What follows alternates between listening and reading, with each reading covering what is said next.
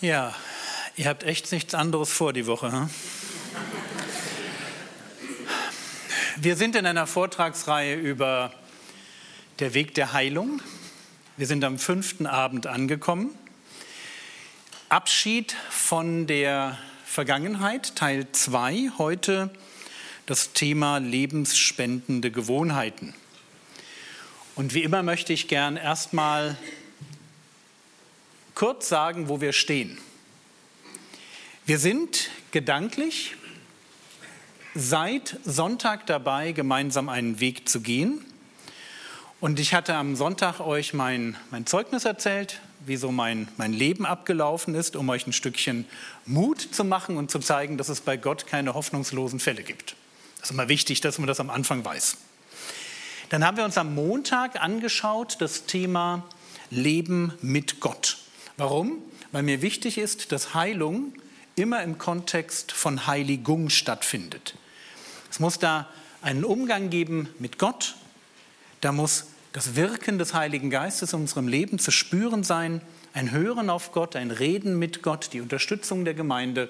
Das sind alles unverhandelbare Voraussetzungen dafür, dass in unserem Leben etwas Gutes passieren kann. Ein Leben, ich will es nur einfach nochmal sagen, in Distanz zur Gemeinde oder im bewussten Ungehorsam gegen das, was Gott sagt oder ohne dass man überhaupt diese Intimität mit Gott sucht, das ist ein Leben, dem es an, an geistlicher Dynamik fehlt. Und es ist genau diese Dynamik, die wir brauchen. Ihr werdet das heute sehen. Wenn ihr verstehen wollt, warum ich am Anfang so den Schwerpunkt auf Dynamik gelegt habe, heute wird es euch, denke ich, klar werden. Da möchte jemand uns Stück für Stück verwandeln in das Bild Christi. Und dieses, diese Verwandlung ist das Eigentliche. Und ein Abfallprodukt davon ist hoffentlich unsere Heilung. Das war der Montag. Dienstag, Bestandsaufnahme. Wo komme ich her? Ehrlichkeit, die Frage nach dem Grad der Verleugnung in meinem Leben. Gestern dann Trauer. Trauer und Trost, ein Blick genau dorthin, wo es weh tut. Stichwort Spaziergang mit Gott, mit einem Gott, der mich kennt, der meine Seele kennt und der in der Lage ist, mich genau dort zu berühren, wo ich mit meinen Möglichkeiten einfach nicht mehr hinkomme. Das Bild von dem Schiff, das irgendwie festgebunden war am Kai, aber los wollte und dann leinenlos, Fahrt voraus, Aufbruch, wenn man so will, in dieses Abenteuer Zukunft, aber eine Zukunft, die nicht mehr von den Dämonen der Vergangenheit bestimmt wird. Und damit sind wir bei dem Thema von heute angekommen. Das Thema von heute ist genial und gleichzeitig mein absolutes Frustthema. Ich möchte euch erklären, warum. Wenn ich hineingenommen werde in Eheseelsorge, und ich muss das mal vorneweg sagen, ich bin weder der begabte Seelsorger, noch macht das mir super viel Spaß, weil ich eigentlich, ich bin der typische Bibellehrer, okay? Ich liebe Bücher. Ich liebe es, alleine zu Hause zu sitzen und über Kommentare zu brüten. Und das, was ich hier mache, ist total untypisch. 95 Prozent aller Vorträge, die ich für andere Gemeinden mache, sind Vers für Vers Auslegungen ganzer biblischer Bücher. Das ist mein Ding. Das ist mal was ganz Besonderes. Ich hatte auch Spaß dran. Und von daher eigentlich fehlt mir, mir, mir fehlt für den typischen Seelsorger die Empathie. Und mir fehlt auch so dieses, dass man Kraft schöpft aus dem Zusammensein mit Menschen. Aber okay, ab und an sitzt dann halt doch jemand in meinem Arbeitszimmer vor mir und hat ein Problem mit seiner Ehe. Sagen wir mal, vor mir sitzen Hannes und Frauke. Keine Ahnung, ob es Hannes und Frauke hier gibt. Ich habe Namen genommen, von denen ich hoffte, dass sie eher nicht so verbreitet sind. Also, Hannes und Frauke sitzen vor mir. Und was mache ich immer, wenn ich in so einer Situation mit Eheseelsorge anfange? Na, ich habe mir da sowas angewöhnt. Ich nehme einen Zettel, genau genommen zwei Zettel. Jeder kriegt einen Zettel und eine Aufgabe. Und die Aufgabe ist, schreib mal drei Dinge auf, die du tun kannst, jetzt tun kannst und von denen du weißt, dass sie deine Ehe, wenn du sie tun würdest, sofort verbessern würde. Ja, also Hannes bekommt einen Zettel und soll drei Dinge aufschreiben, wo er sagt, wenn ich die jetzt tun würde, dann wäre das gleich mal von jetzt auf gleich besser in unserer Ehe. Und Frauke bekommt das auch. Und jetzt kommt der Clou. Vor mir sitzt ein Ehepaar, unglücklich, vielleicht schon die ersten Gedanken Richtung Trennung im Kopf. Ich gebe Ihnen diesen Zettel und beide können eigentlich ohne viel Nachdenken drei Dinge aufschreiben. Drei Dinge, die Sie tun könnten, um sofort Ihre Ehe zu verbessern. Und ich hoffe, ihr versteht ein wenig meinen Frust. Also wenn nicht, dann lass es mich so sagen. Wie kann es sein, dass Menschen und eben auch Christen diese unglaubliche Lust aufs Unglücklichsein und ich kann das einfach nicht anders nennen. Diese unglaubliche Lust aufs Unglücklichsein in sich tragen. Ich kann das als Mensch nicht verstehen. Wisst ihr, wenn meine Kindheit schon blöd war, dann ist so ein Festhalten am Unglücklichsein doch nicht intelligent. Das ist doch nicht logisch und übrigens auch nicht geistlich. Versteht ihr meine Position? Ja, ich sitze da.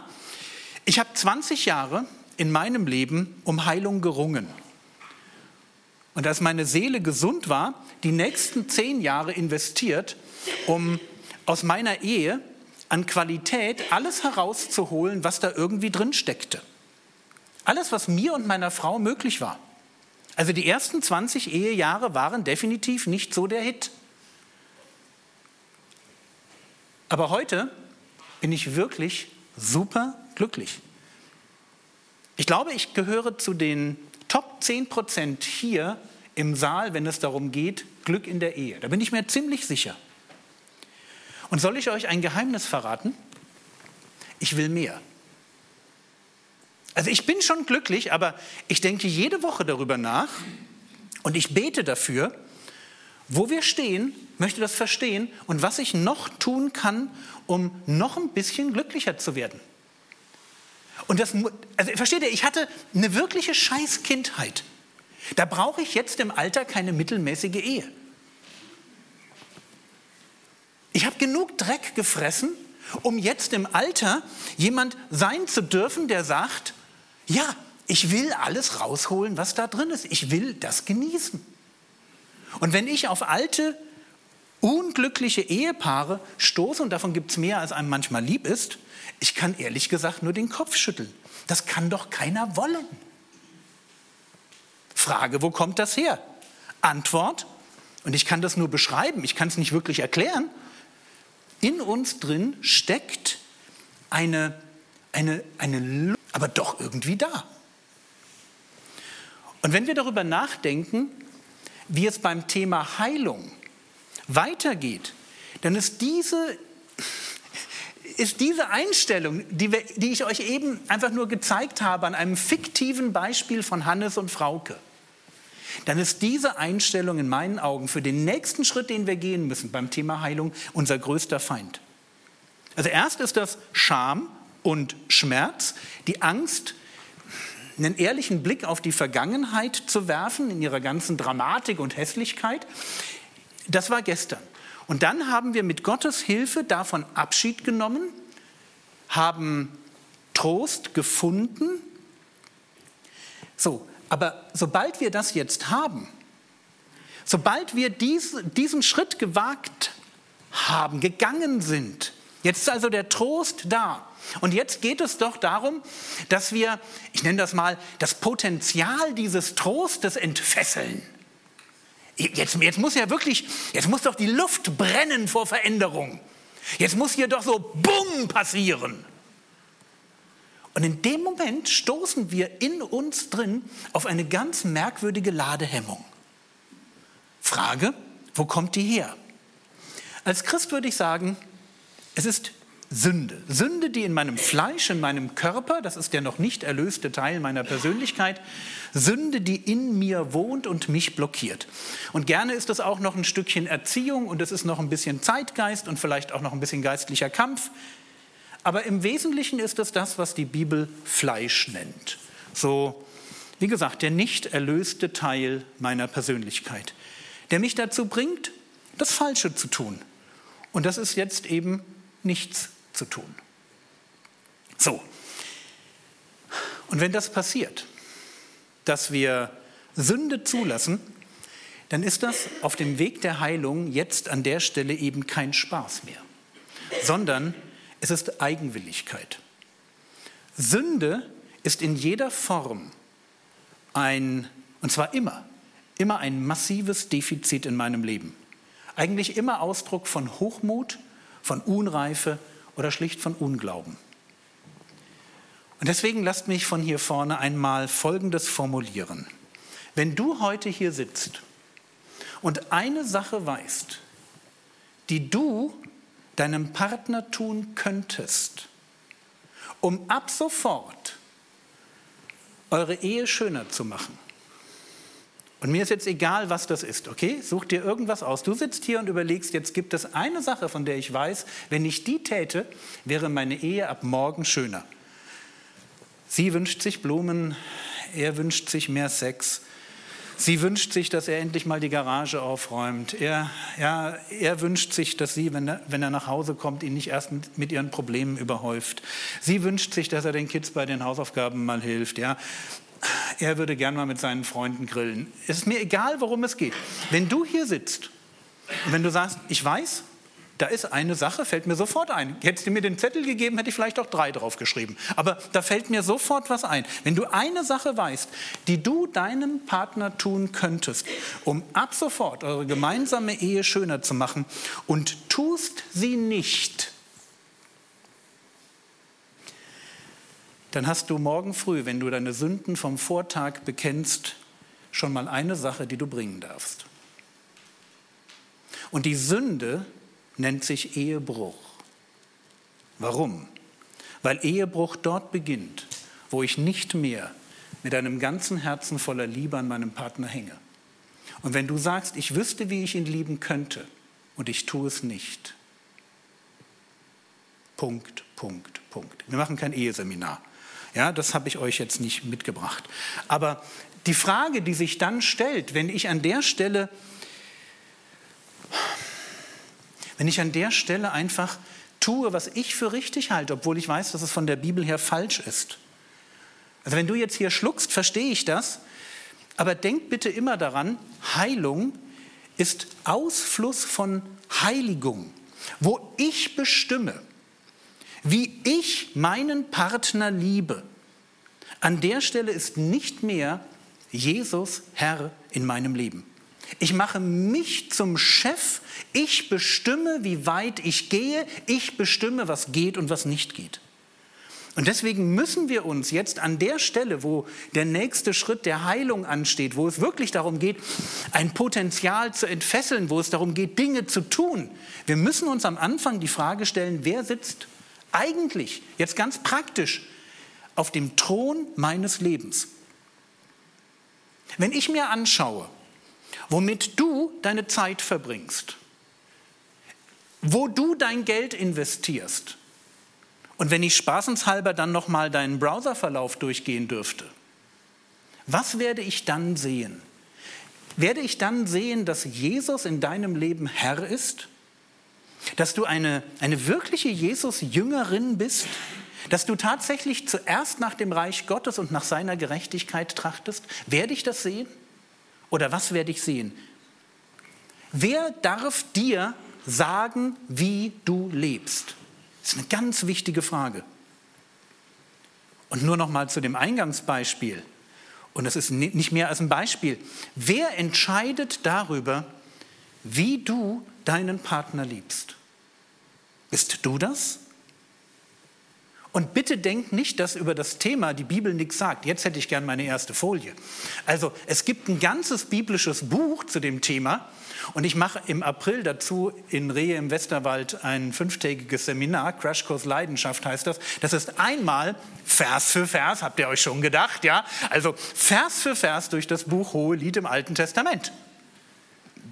Da gibt es ein ganzes biblisches Buch, damit du wenn du ein bisschen so ein Begriffsstutziger bist, damit du checkst, wie leidenschaftliche Ehe zu laufen hat.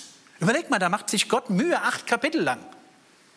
Das muss doch irgendwie eine, das muss doch wichtig sein für ihn. Ist es auch. Also, wenn ihr euch mit dem Thema auseinandersetzen wollt, auf der Homepage von Frogwords gibt es eine siebenteilige und eine elfteilige Reihe zum Buch Hohelied. Es gibt auch einen kompletten Kommentar mit einem eingebauten Ehekurs. Also den könnt ihr euch einfach als PDF runterladen oder wir haben es auch ausgedruckt, dann könnt ihr es euch einfach bestellen. Ich muss wieder zurückkommen, weil das war ja alles nur ein Beispiel. Ich wollte nur in einem Beispiel deutlich machen, was das heißt, dass Jesus in meinem Leben Herr ist. Wenn wir Heilung wollen, müssen wir runter vom Thron unseres Lebens. Weil wenn wir das nicht tun, wenn wir in unserem Leben den Ton angeben, weil wir das einfach noch nicht gelernt haben, was es bedeutet, Jesus ist Herr, weil wir das vielleicht singen, aber nicht wirklich leben, an der Stelle werden wir das garantiere ich euch, die besten Tipps verpassen. Ich habe das Hohe Lied studiert und ich kann euch gar nicht sagen, wie oft ich während des Studiums in die Küche rannte, meine Frau umarmte, ihr noch einen Kuss gab und dachte, warum hat mir das keiner gesagt? Warum habe ich das nicht früher mal gepredigt bekommen? Das ist ja so offensichtlich simpel, wie man eine glückliche Ehe führt. Das ist wirklich offensichtlich simpel. Es ist, ich kann das immer wieder nur sagen, es ist großartig, Christ zu sein. Ich darf jeden Fehler machen, weil Jesus für meinen Mist am Kreuz gestorben ist. Aber ich muss nicht jeden Fehler zweimal machen, weil der Heilige Geist da ist, um mich von innen heraus zu verändern, weil Gnade da ist, um mich zu erziehen. Im Titusbrief, ich lese euch die Stelle nur vor, heißt es mal, denn die Gnade Gottes ist erschienen, heilbringend allen Menschen. Gott wird Mensch und mit ihm kommt seine Gnade auf die Erde.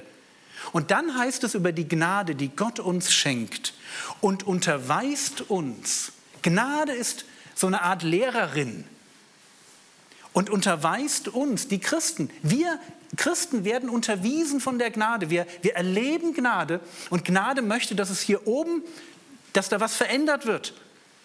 Und unterweist uns, damit wir die Gottlosigkeit und die weltlichen Lüste verleugnen, ihr kennt schon, Sünde raus, und besonnen und gerecht und gottesfürchtig leben in dem jetzigen Zeitlauf. Also Sünde raus und dann besonnen, gerecht, gottesfürchtig.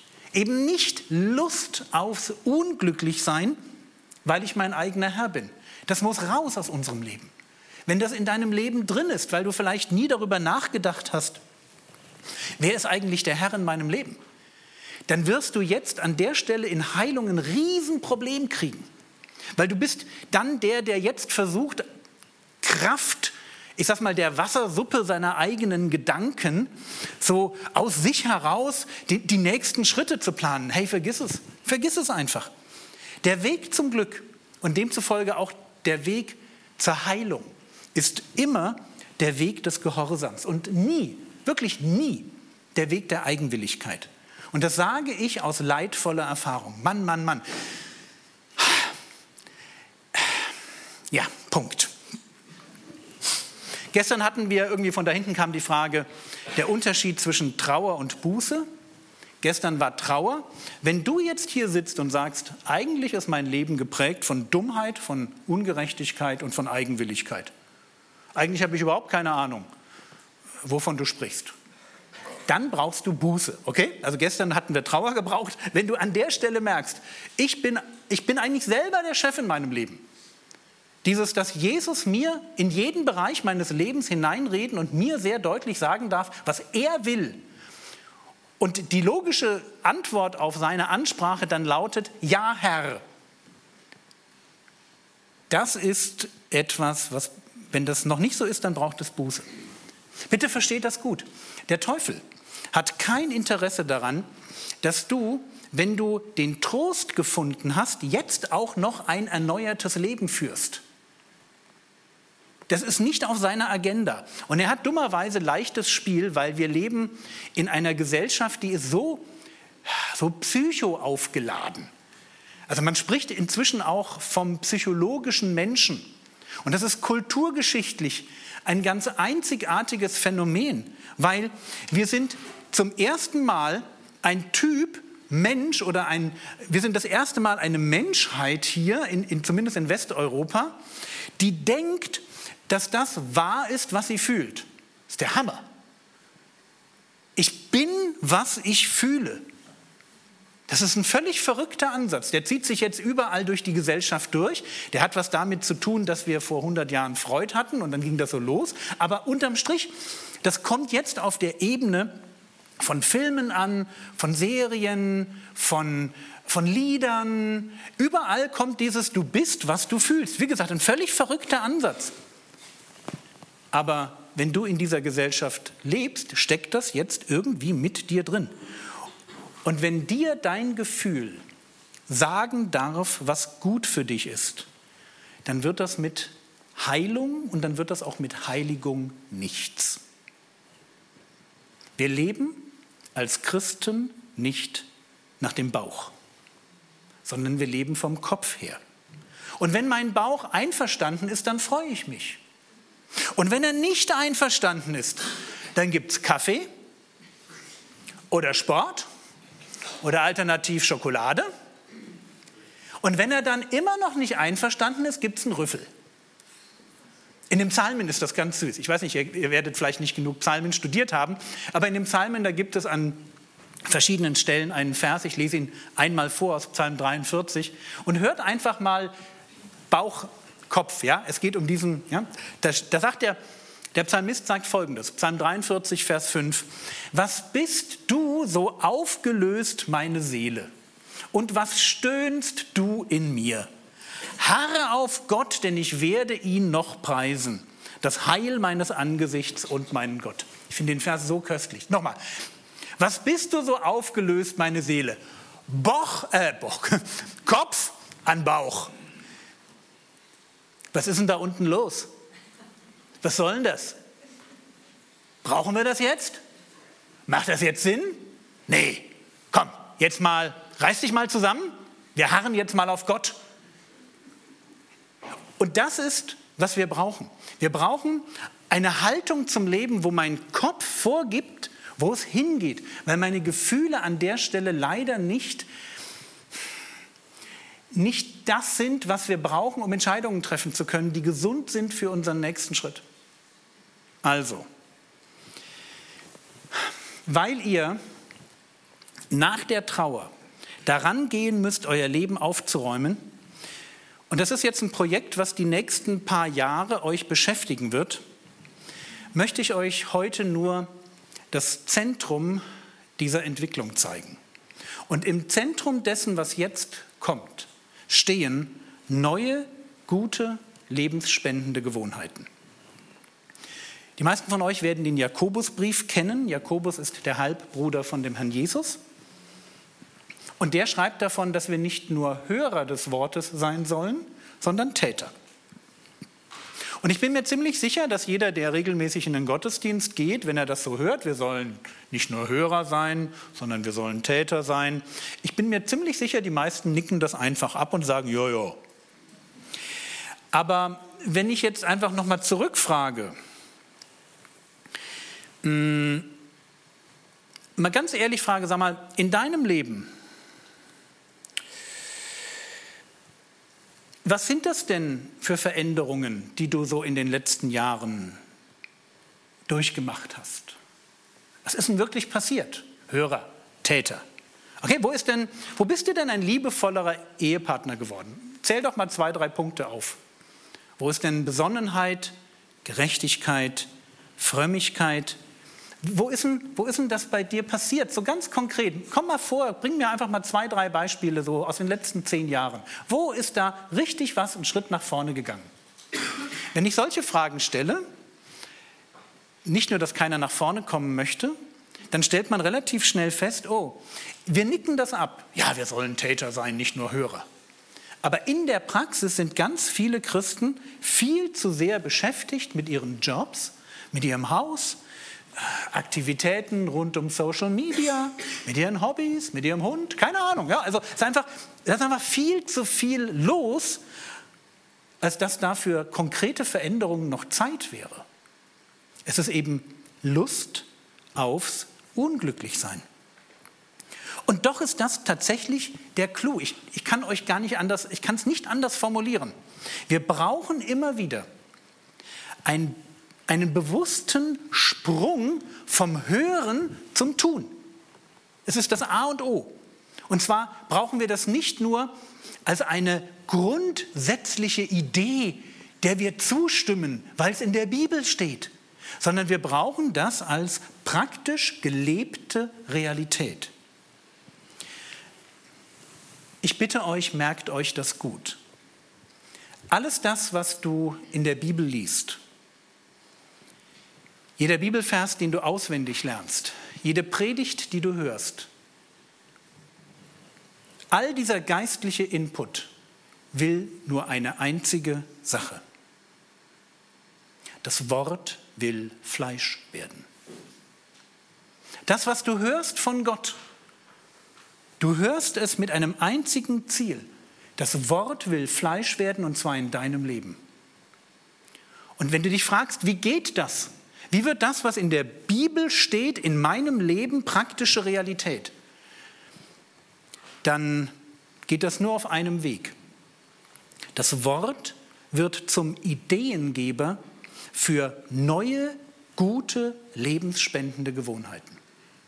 Solange du Theologie nur im Kopf hast, hast du nichts. Das ist übrigens für euch junge Leute, das ist das Riesenproblem mit Social Media, weil YouTube, TikTok, Instagram und Co sind nicht darauf angelegt, euch lange genug zu fesseln, um darüber nachzudenken, wie setze ich es um. Es ist Teil der modernen Kultur und ähm, der, der Überflutung mit Informationen, uns davon abzuhalten, etwas zu tun. Wir, ihr seid darauf gepolt, dass es schon reicht, möglichst viele Videos gesehen zu haben. Und die Frage, wie viel von dem, was ihr gesehen habt, wird dann auch tatsächlich Realität im Leben, das ist nicht so wichtig. Das ist ein ganz schwieriger Punkt. Und trotzdem ist es so. Und ich möchte euch jetzt ein Stückchen Mut machen. Ich weiß nicht, ob das gelingt. Das ist bei Illustrationen immer so eine Sache. Aber wenn man, wenn man sich so das, das Leben am Anfang eines, eines mh, hm, Veränderungsprozesses anschaut, ja, dann kommt man also, man ist ja nicht so furchtbar glücklich, dann ist das halt manchmal so, das hört sich nicht so ganz rund an. Es geht noch, ja, aber hätte ein bisschen schiefer sein sollen.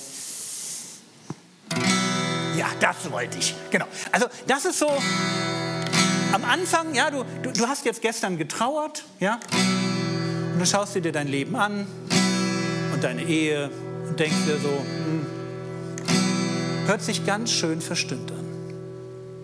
Und der Punkt ist der, und ich möchte dich ermutigen, das hört sich tatsächlich ganz schön verstimmt an, zumindest für die, die ein musikalisches Gehör haben.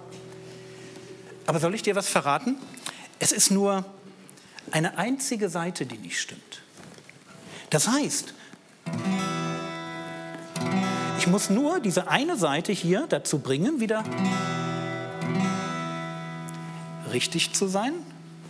Und dann, und das kann ich jetzt nicht ohne. Ja, ja, ist cool, ja. Ist, oh, ihr versteht das Konzept. Eine war verstimmt. Warum sage ich euch das? Ich sage euch das, weil wenn wir aus einem Trauerprozess rauskommen, dann habe ich den Eindruck, alles ist kaputt. Und ich, ich stehe vor so einem riesen Wust an Problemen. Ich, ich denke mir, das kriege ich doch nie gehandelt jetzt. Ich stehe vor einem Leben, das tatsächlich nicht klingt, so wie diese Gitarre.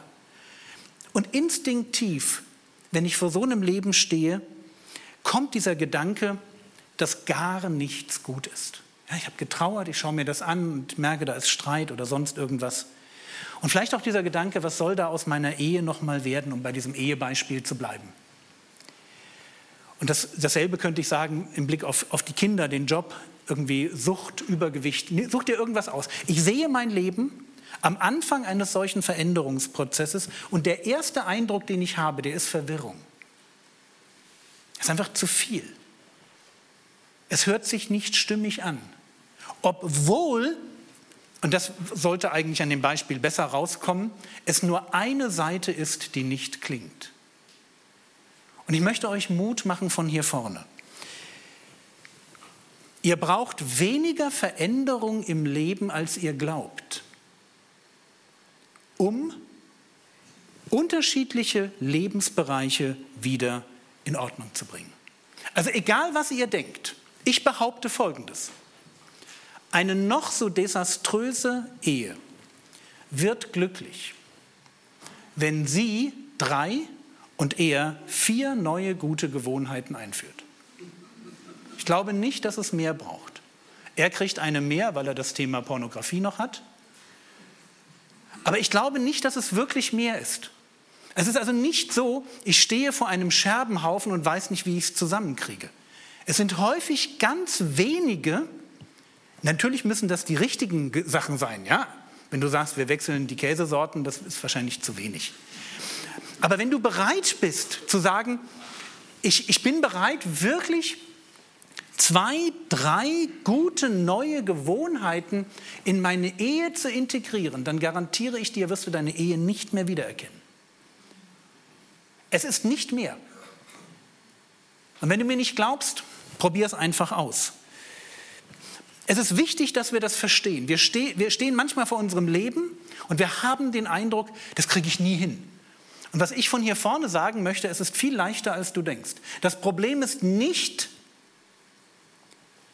was du tust, sondern das Problem besteht darin, dass du etwas tust.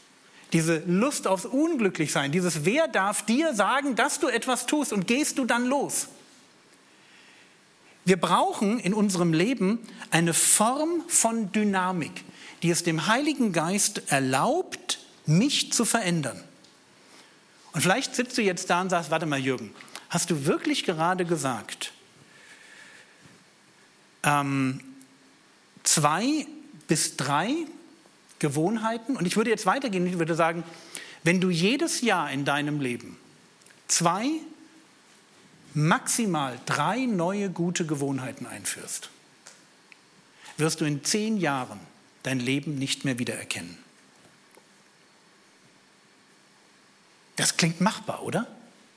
Also zu sagen, du musst einen Weg der Heilung gehen, ja, das ist übel weil es sich eben so verstimmt anhört. Aber zu sagen, wenn ich, wenn ich mich, wenn ich, wenn ich zu einem Menschen werde, der die Dynamik der Veränderung in sein Leben hineinholt, der sagt, ich möchte den Weg der Heilung gehen, indem ich zwei oder drei gute, neue, lebensspendende Gewohnheiten in mein Leben hineinhole das klingt machbar, oder?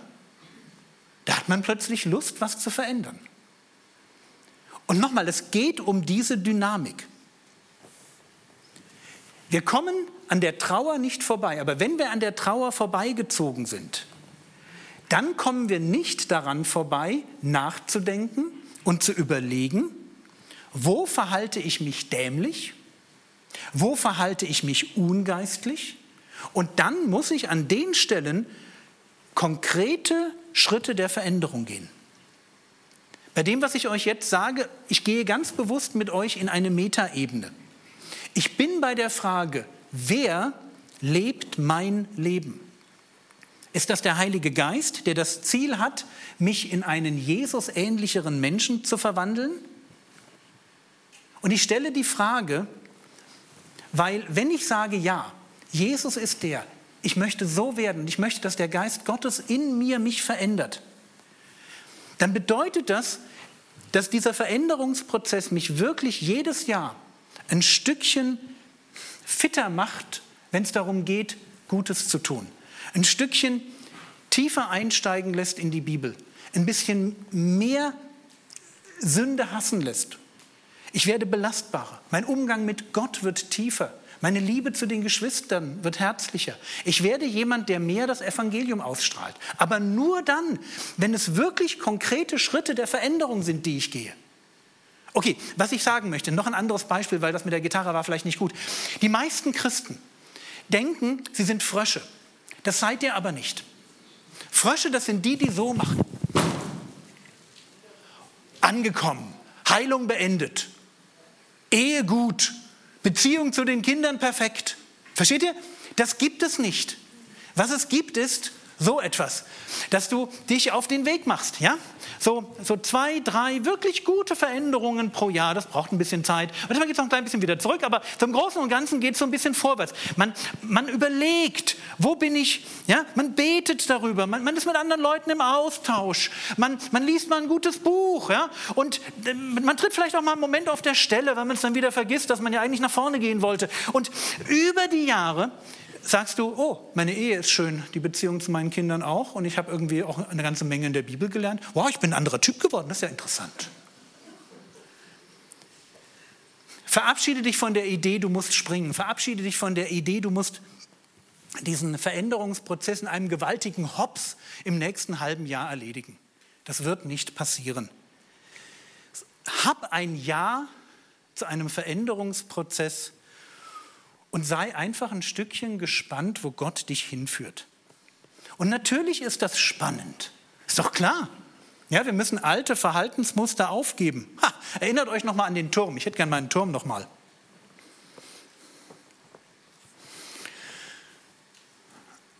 Da hatten wir ganz unten den Liebeshunger, der nicht gestillt wurde in der Kindheit. Drüber hatten wir Erfahrungen von Misshandlung.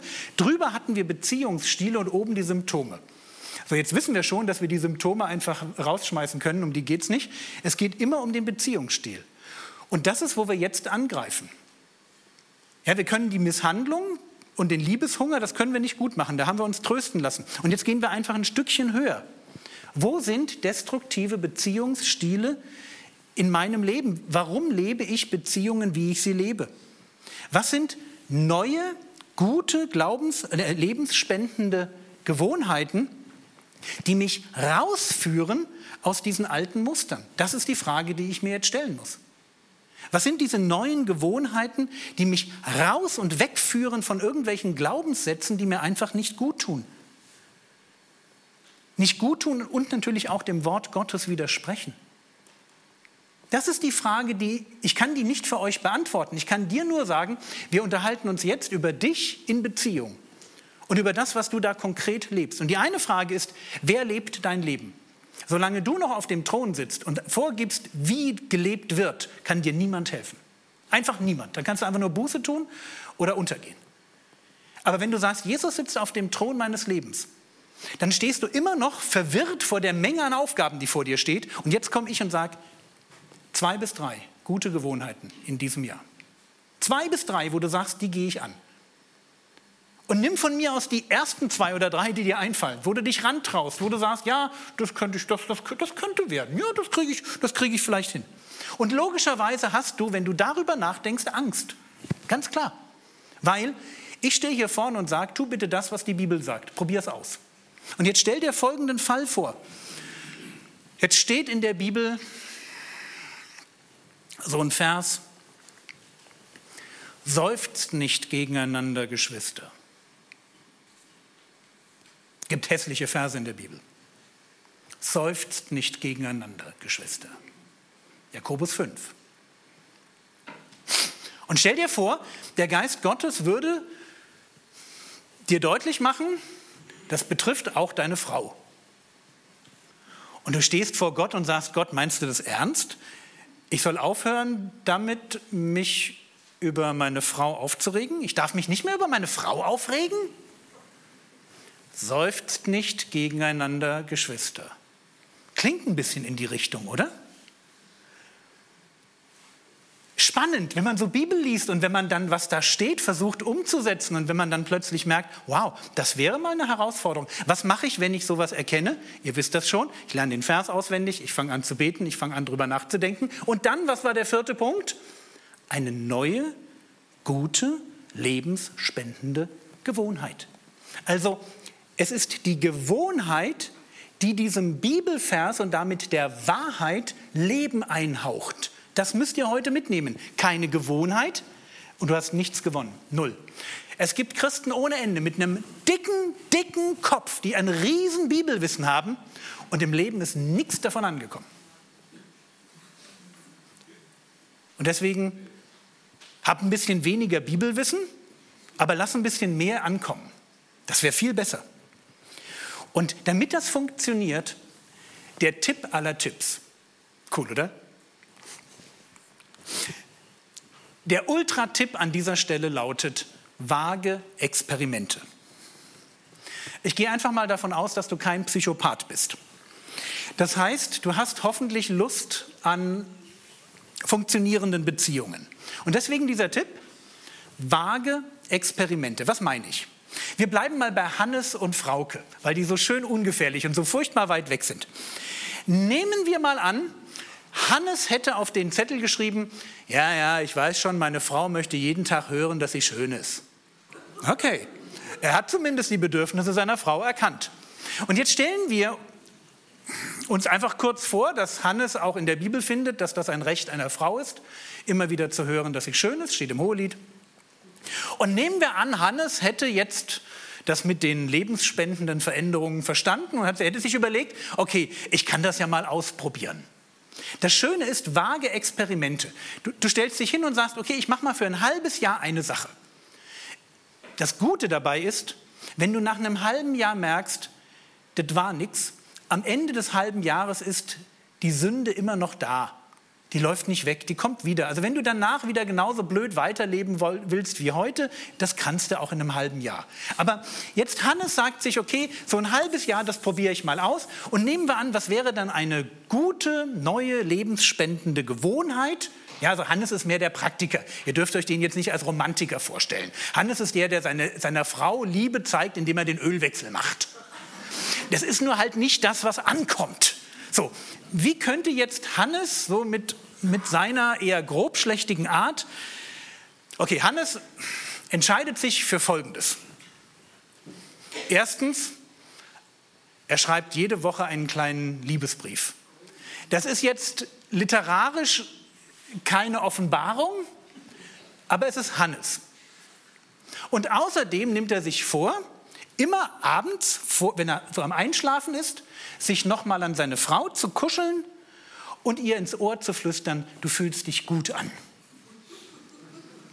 Das ist jetzt, wie er eine neue, gute, lebensspendende Gewohnheit. Und ich meine das ernst. Stell dir vor, du merkst, ich habe hier, meine Frau hat ein Bedürfnis, ich stille das nicht, aber ähm, ich fange jetzt mal damit an. Sechs Monate macht er das, was passiert dann? Es werden zwei Dinge passieren. Punkt eins, seine Frau wird begeistert sein. Ist einfach so. Sie wird am Anfang sagen, äh, brauche ich nicht. Kannst du knicken, das sagen sie immer. Es stimmt nicht. Wir machen einfach weiter. Also sie wird begeistert sein, aber der eigentliche Clou ist, er wird ein besserer Liebhaber. So, und das hat jetzt mit folgender Sache zu tun. Wenn du eine Gewohnheit immer wieder machst, also du, du schreibst jede Woche einen Liebesbrief, dann wird die Gewohnheit nach einiger Zeit intuitiv. Du musst nicht mehr drüber nachdenken. Und noch ein bisschen später wird, der, wird diese Gewohnheit Teil deines Charakters. Also wenn du wissen willst, wie verändere ich den Charakter eines Menschen oder andersrum, wie verändert der Heilige Geist deinen Charakter? Dann ist die Gewohnheit, diese ich tue Dinge, der Weg, um wirklich ein anderer Mensch zu werden. Wenn Hannes drei Jahre lang Liebesbriefe schreibt, dann wird ihn, dann wird aus diesem Pragmatiker immer noch kein Romeo. Aber es wird ein romantischer Pragmatiker, versteht ihr? Und das ist jetzt für ihn schon eine ganze Menge. Was könnte Frauke tun? Na, Frauke hat vielleicht auf ihren Zettel geschrieben, ja, ich mache da manchmal so ein bisschen bissige Kommentare. Das haben ja manchmal so Frauen, ja, ein bisschen bissig, so. so. Und Frauke weiß, dass in Philippa Kapitel 4 halt steht, dass wir an unserer Milde erkannt werden sollen. Und sie weiß schon, ja, wenn sie da manchmal wieder sowas rausrutschen lässt, hat das mit Milde nicht so viel zu tun. So, was muss sie tun? Die Antwort ist wieder klar. Bibelvers lernen, beten, nachdenken, gute Gewohnheit. Wie könnte das aussehen? Naja, Frauke ist schlau. Das bedeutet, sie weiß, dass man einen negativen Charakterzug nicht dadurch los wird, dass man ihn einfach lässt. Das funktioniert nicht. Also zu sagen, ich werde nicht bissig, geht nicht, weil du musst ja irgendwie irgendwas machen. Das heißt, weil Frauke das verstanden hat, dass man sich das nicht, also wenn man so, wenn man auf bissige Kommentare steht, das kann man sich nicht abtrainieren. Man muss es viel mehr lernen, liebevoll und anerkennend und einfühlsam zu kommunizieren. Also macht Frauke genau das. Sie überlegt sich, ich könnte ja jeden Tag so jedem in meiner Familie so eine kleine SMS schreiben, wo ich irgendwas was mir positiv auffällt, was, wo ich gerade von begeistert bin, was ich Gutes gesehen habe. Einfach nur so, eine, so ein Zweizeiler. Ja, also mein Mann kriegt einen und meine Kinder kriegen einen. Und außerdem, das läuft so im Hintergrund mit, hat sie ihrer besten Freundin gesagt, frag öfter mal nach, wie es mir damit geht, damit ich das auch weitermache. Wenn sie ein halbes Jahr lang, jeden Tag, ihrer Familie was Liebes schreibt, milde trainiert, ist in einem halben Jahr die bissige Frauke nicht mehr so ein Terrier-Vibe, sondern wahrscheinlich ein sanfter, stiller Geist. Oder wenigstens auf dem Weg dahin. Worum ging es mir heute? Mir ging es um Folgendes. Ich kann dir nicht sagen, was in deinem Leben der nächste Schritt ist. Wenn du den Trauerprozess durch hast und wenn du sagst, ich möchte jetzt der, unter der Leitung des Heiligen Geistes konkrete nächste Schritte auf dem Weg der Heilung gehen. Ich weiß nicht, was für dich dran ist. Vielleicht wirst du dich mit gewaltfreier Kommunikation beschäftigen, vielleicht brauchst du eine Traumatherapie, vielleicht musst du 15 Kilo abnehmen, vielleicht häufiger mit deinem Mann schlafen. Vielleicht musst du deine Liebe zu Luxus und Wohlstand mal hinterfragen. Vielleicht musst du Kontakt zu deinen Eltern suchen. Keine Ahnung. Versteht ihr? Ich weiß nicht, was für dich dran ist. Und ich kann im Rahmen eines solchen Vortrages auch nicht dir sagen, was für dich dran ist. Aber eines kann ich tun. Und ich kann dir sagen, zwei Dinge sind jetzt für dich existenziell. Erstens, der nächste Schritt ist auf alle Fälle, dass du dich gehorsam an die Seite Gottes stellen musst. Und wenn du merkst, eigentlich sitze ich auf dem Thron meines Lebens. Eigentlich bin ich derjenige, der die Schalthebel in der Hand hält. Und Gott ist irgendwie nur so eine Art Beifahrer. Einer, der zuständig ist für Sonntagvormittag und für Stoßgebete. Wenn du das heute Abend festgestellt hast, dann tu Buße. Tu Buße und lass mal einen reifen Christen auf dein Leben schauen und einfach mal mit dir ein paar Dinge durchsprechen. Wo hast du dich verrannt? Das ist einfach wichtig, weil Heilung muss aus Heiligung kommen. Und Heiligung kommt aus der Intimität zu Gott. Das ist der eine Punkt. Der zweite Punkt ist der, wenn du sagst, ich möchte tiefgreifende Veränderung erfahren, bis auf die Ebene meines Charakters, und ich weiß nicht, ob ihr euch vorstellen könnt, dass ihr vor euch hier in mir einen tiefst jähzornigen Mann habt. Mit, mit Anfang 30 habe ich mal ein Sommerlager aufgebaut, das ist so ein, so ein Erlebnis-Kinderzeltlager. Nach zwei Tagen kamen meine Mitarbeiter zu mir und haben gesagt, du musst dich entscheiden. Entweder gehst du oder wir gehen. Ich war ungenießbar. Und wenn du sagst, das kann ich mir nicht vorstellen, du bist doch eigentlich ein ganz netter. Mit dir kann man auch reden. Du hast vielleicht manchmal so eine Spitze drauf, die so ein bisschen, so von hinten, ne? aber ist schon gut. Dann kann ich dir nur sagen, ja, weil ich heute ein anderer bin. Und wenn du sagst, ich wünsche mir tiefgreifende Veränderung in meinem Leben, ich wünsche mir einen anderen Charakter, vor allem an den Stellen, wo ich über Jahrzehnte eine Prägung mitbekommen, vielleicht auch ein falsches Vorbild in der Familie gesehen habe, dann kann ich dir nur eines sagen.